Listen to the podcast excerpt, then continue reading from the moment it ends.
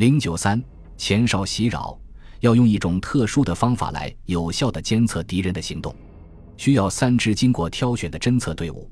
第一支队伍要在敌人附近，与其保持相当近的距离，以至于能听到敌军嘈杂的连续的声音。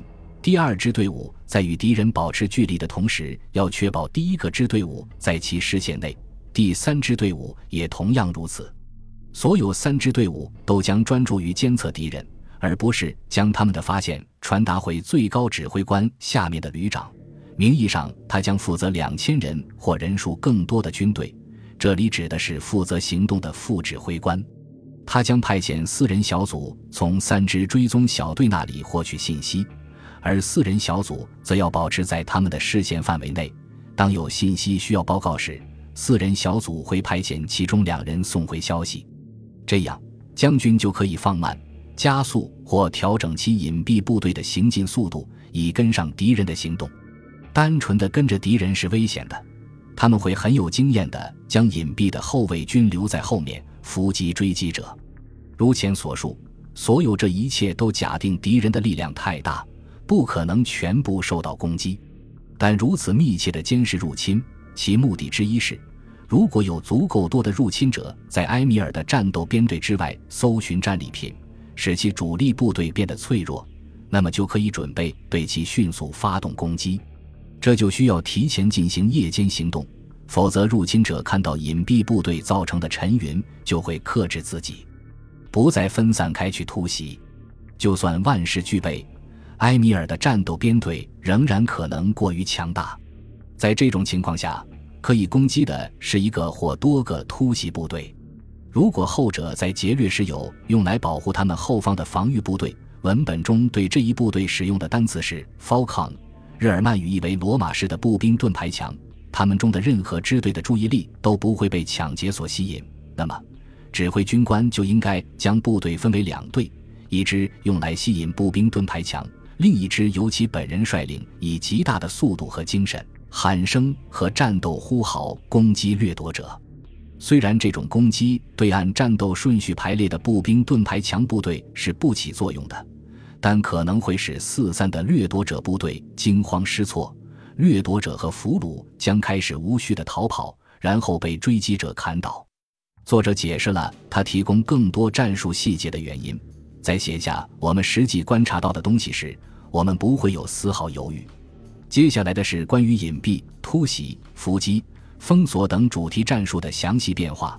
但针对拥有主要力量的主力军展开攻击，无论胜负。都必须承受惨重的损失。这个帝国没有可消耗的士兵，只有住在边境地区有价值的农民士兵和他们的家人。帝国甚至更缺少专业士兵。在新兵经历充足训练之前，专业士兵是不能被取代的。战斗日复一日，今天造成的伤亡将直接给明天的备战带来影响。相比之下，胜战者可以通过在战斗中死去来实现他们的目标。而且很容易被来自伊斯兰纵深地区的新志愿者所取代，在那里，实际参与圣战的人口比例很小，留下了许多潜在的新兵。即使是萨伊夫·阿德道拉和他的战斗队伍也可以被取代，因为圣战者追求荣耀或殉道，自由战士寻求掠夺和奴隶，他们很快就会找到另一个可以跟随的领袖。因此，在这种情况下，必须击败战场上的主要敌人。萨伊夫·阿德道拉和他的战斗群，但将他完全消灭没有任何好处，因为他很快就会被另一个埃米尔和另一个战斗群所取代。这使得消耗战失去了吸引力，因为在短期内伤亡是无法弥补的，即使是在长期的情况下，也会令幸存者离开边境地区，而对敌人造成的伤亡将很快被新的志愿者和掠夺者的涌入所弥补。与进行消耗战相反。文中建议进行机动战，以分散和干扰敌人，而不是在直接战斗中把敌人的单位和士兵一个接一个的摧毁掉。这都是针对特定敌人的关系策略，对其特定的优势需要规避，对其特定的弱点需要利用。例如，当敌军因为骑兵跑在前面进行抢掠而与部队分开，导致步兵滞留在后面时，步兵就会受到攻击。当突击队在行军或骑马前往目的地时，由于在这个方向上没有其他需要注意的目标，他们可能会跑得更快。骑兵部队可以提前到达那里，很好的隐藏起来。等到入侵者散开去抢劫时，他们就可以冲出来将其砍倒或俘虏，或者作为补充，伏击也可以在前往这些可预测目的地的路上进行，或者在敌人逃跑时从途中消灭他们。当较少的攻击和伏击已经造成足够的伤害时，就到了与敌人的战斗线、主力部队交战的时候了。为此，骑兵是不够的，步兵也需要发射飞弹并进行近距离战斗。如果被骑兵的军事行动抛在后面，步兵部队应该在战斗开始前努力赶上。如果因为距离太远而不可能做到，必须命令一些能干的骑兵下马，用弓箭、吊索。长矛和盾牌徒步作战。当部队准备战斗的时候，将军要在敌人的视线范围内建立自己的帐篷营地，通过展示这种自信来引起敌人的惊愕和绝望。作者还提出了建立一支人数很少的部队的建议。他虽然不可能在公开战斗中攻击敌人的主要战斗群，但可以通过伏击必须经过山区的敌人纵队而获胜。步兵是必不可少的。必须隐藏在道路两旁。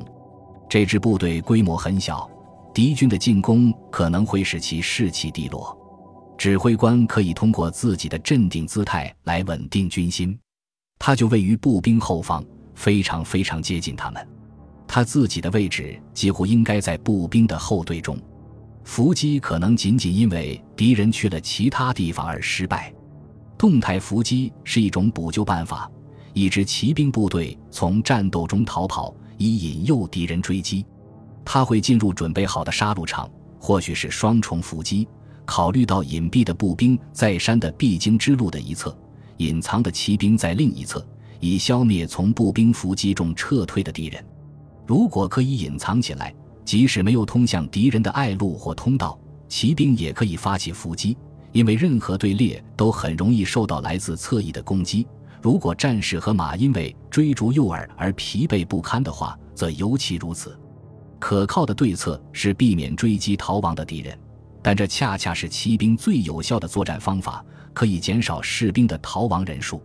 准确的预测敌人的行动是野战情报的最高成就，但它也可能完全失败。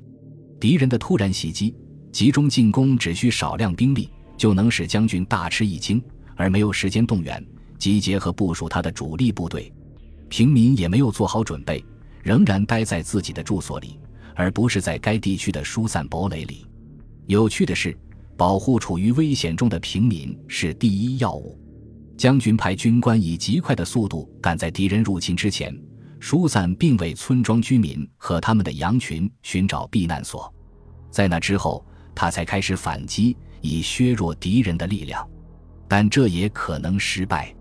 敌人可以谨慎地保持战斗队形，随时准备击退进攻，避免派出突击部队，从而防止主力被过分削弱。在这种情况下，仍然有可能采取行动，派遣小型部队伏击前进中的敌人，然后审慎地撤退到主体部队中。如果可能的话，应该用防御工事加以保护。步兵在骑兵的快速撤退中找不到安全的地方。他们需要一个设防的地方来保护自己。他们可以在需要的时候与骑兵联合行动。至少，针对敌人的小规模部队将有伏击的机会。例如，敌方派出的先遣队，旨在为正在前进的主力部队选择和测量营地。然而，即便如此，保障措施也应该是有序的。主体部队应该在附近做好准备。这样，如果敌人的先遣队足够强大，能够反击和追击伏击部队，伏击部队就能够骑行到安全地带，让主力部队以高尚而勇敢的冲锋击退追击者。但这样可能还不够，因为敌人的先遣队是由许多部队组成的，而不仅仅是几个测量员。步兵可以从堡垒里出来参加战斗。